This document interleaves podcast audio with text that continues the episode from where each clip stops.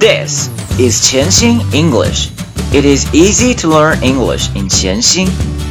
让我们每天一起前行。Welcome, episode 387. This is your host Brian. 今天我们继续朗读《Don't Forget the Bacon》by Pat Hutchins。昨天妈妈已经嘱咐了我们的小男主角，呃，要买一些东西。 那么今天我们看看他在路上遇到了什么，又会发生什么样的事情呢？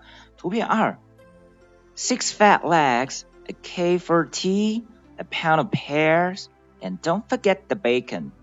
Six fat legs, a cake for tea, a pound of pears, and don't forget the bacon. Six fat legs a cake for tea, a pound of pears, and don't forget the bacon. Six fat legs, a cake for tea, a pound of pears, and don't forget the bacon. Six fat legs, a cake for tea, a pound of pears, and don't forget the bacon.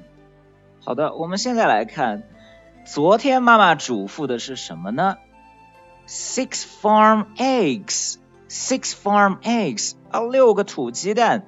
当小男孩看到了 six fat legs 的时候呢，哦，他就忘掉了 six farm eggs。OK，好，我们来读一下 six fat legs，six fat legs，fat 发音的时候呢，a 字母需要我们把嘴巴拉开张大，six fat legs，six fat legs。六个胖胖的腿。好，现在我们再来朗读一下我们小男孩记住的购物清单：six fat legs, a cake for tea, a pound of pears, and don't forget the bacon.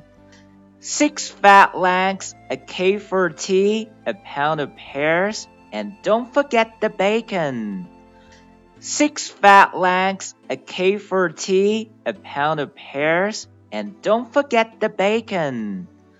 Six fat legs, a cake for tea, a pound of pears, and don't forget the bacon. Alright, so much for today, and see you around. 明天见。如果您觉得潜心英语对您有帮助，请将他的微信号分享给其他朋友。这是您对我们最好的鼓励，谢谢。